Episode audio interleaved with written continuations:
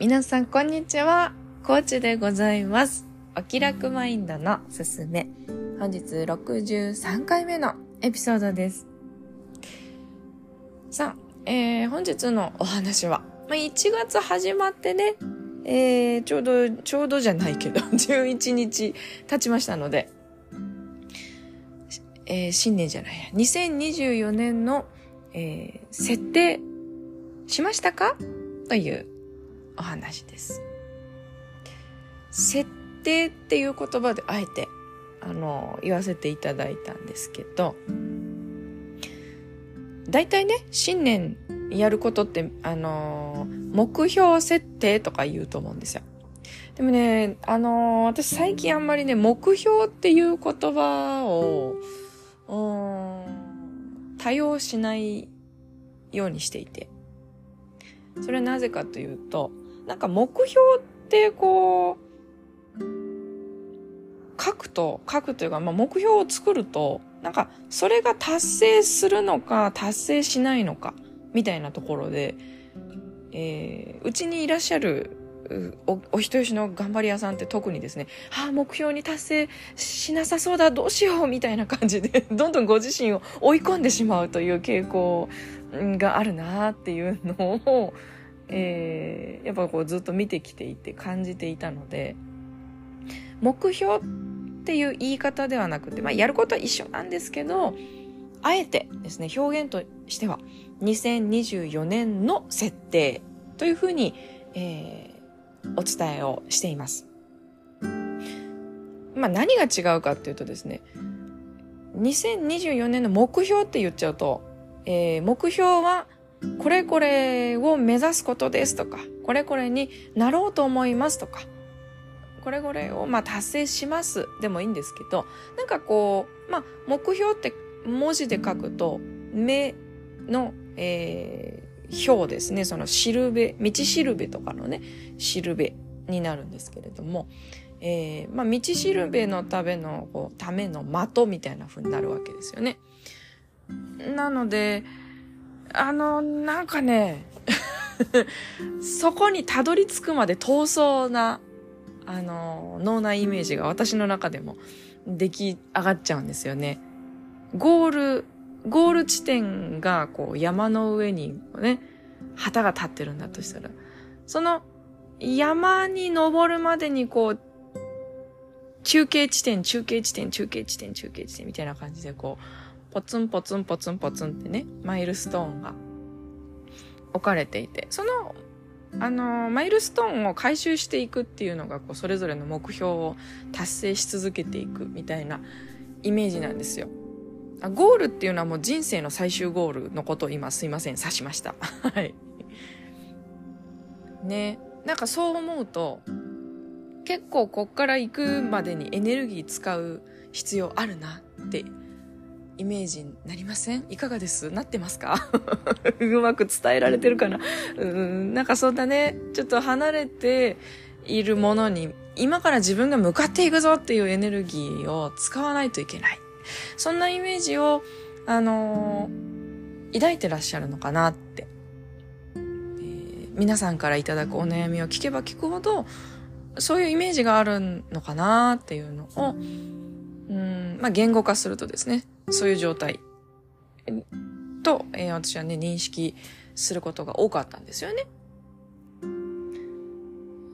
じゃあどうすればいいのかってなった時には、なんかね、今から自分のこう力をかけて進んで取りに行くぞ、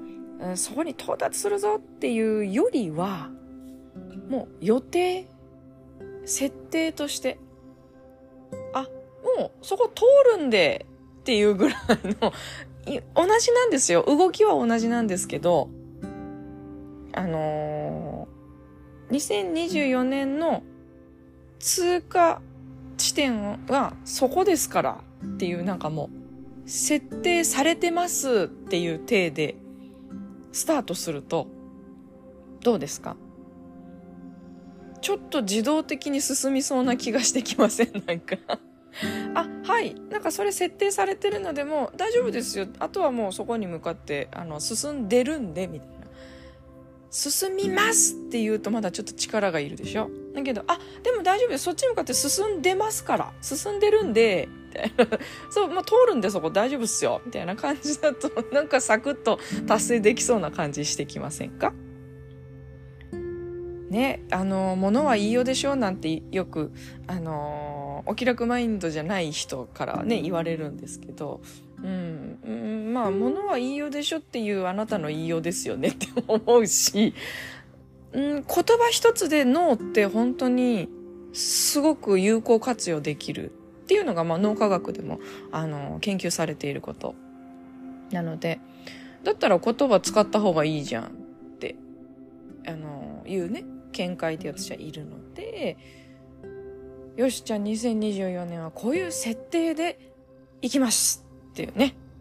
うん。その設定のもとに全てを、あのー、振る舞う、動く、選択していく。で、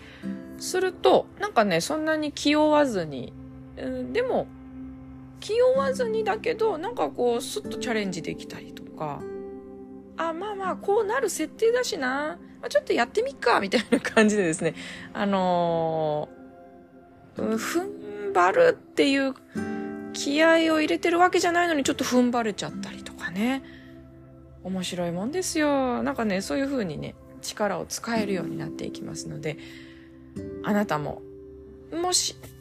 ちょっとまだ目標設定してなかったなーっていう場合は、このタイミングでね、2024年の設定を書いてみてください。あ、もうすでにやったんでっていう方は振り返りながら、あ、そうだそうだ、これは、あの、設定なんだわ。っていう再認識をしていただくと、もっともっと、あの、すでに決められた、えー、数字であったり、えー、概念であったりね、こう、あり方、どんな自分でいようっていうのもね、大事な設定なので、それらの全ての設定が、まだ届いてなくて、これから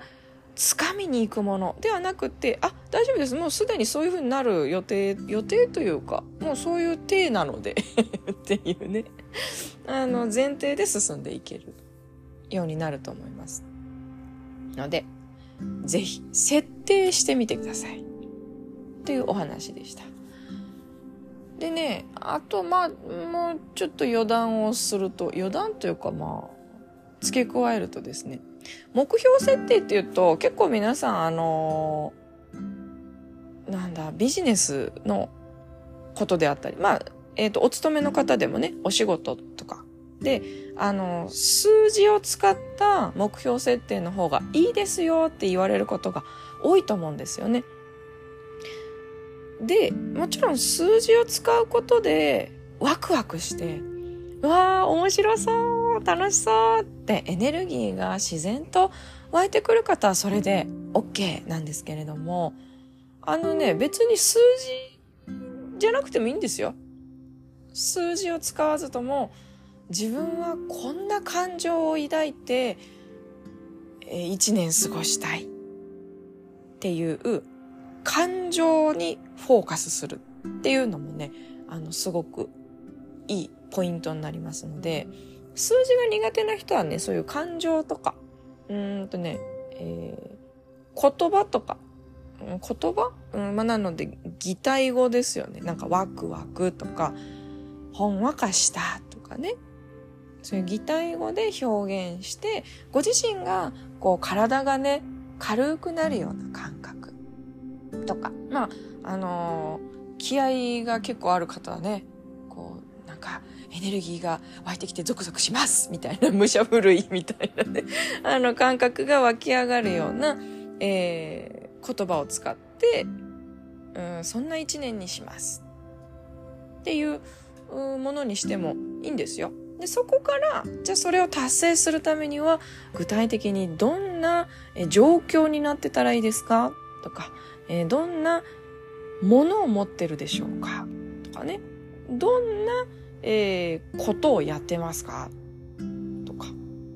で、あのー、最初はね、数字じゃなくてもいいんです。なんかふわふわっとした言葉感情っていうものに紐づけたもの。で、そっから具体化を、えー、紐づけていくっていうね、やり方でもいいのかなって思いますよ。そういうね、未来の設定の仕方っていうのは、もう本当に、えー、あなたの、えー、思考スタイルであったりとか、感情の反応パターンの、えー、タイプによるので、どれが最適かっていうのは。何かしらこう、いろんなね、えー、起業家さんたち、コンサルさんとかもそうですけど、が、えっ、ー、と、目標設定の発信とか SNS でいっぱいしてくださってますけども、なんかいまいちだなって、あの、明確にしましょう。数字をしっかり作って、みたいにやるのがなんかちょっとエネルギーわかないっていう方は、合ってないのかもしんないので、まずは、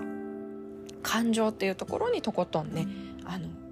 リンクさせていくっていうやり方もおすすめです。はい。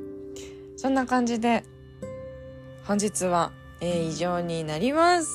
えー、聞いてくださってありがとうございました。あなたの毎日がお気楽でありますように。ではまた。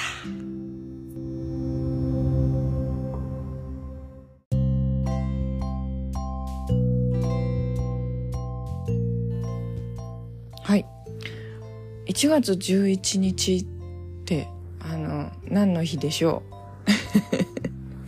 犬、犬の日でね、ワンワンワンなんて、えー、ありますけれども、まあ、2024年の1月11日は夜に新月になるそうですね。なので、えっ、ー、と、まあ、新月ってね、宇宙的なこうエネルギーで言うとほら、新しいことを始めるのにいいですよ、なんてえー、日でもあるそうですから。ね、あの、ああ、目標設定まだしてなかったわ、なんて人も、まあ大体その新月のエネルギーとかって、まあ大体ですけど24時間ぐらいはね、猶予があるなんて言われますし、まあこれを12日に聞いてる方もね、あ、ちょっとひとまず今やろうっつって5分くらいでね、設定してみてもいいんじゃないかななんて思いますよ。えー、ですし、まあ、あの、なんだかんだね、いろんな宇宙だの、えー、なんだの、いいお日和だの、みたいなの、い、ありますけど、あっても、まあ、それはそれでね、あの、気づいた時がタイミングなんでね、うん。新月とか言ってるくせにね。ですけど、今これを聞いて、あ、そうだ、やってみようかなって思った時があなたのスタートです。ね。あのー、ぜひあなたの素敵な未来の設定をして、えー、お気楽に楽しくそれを実現していくそんな日々であればいいなって思ってます。ではでは。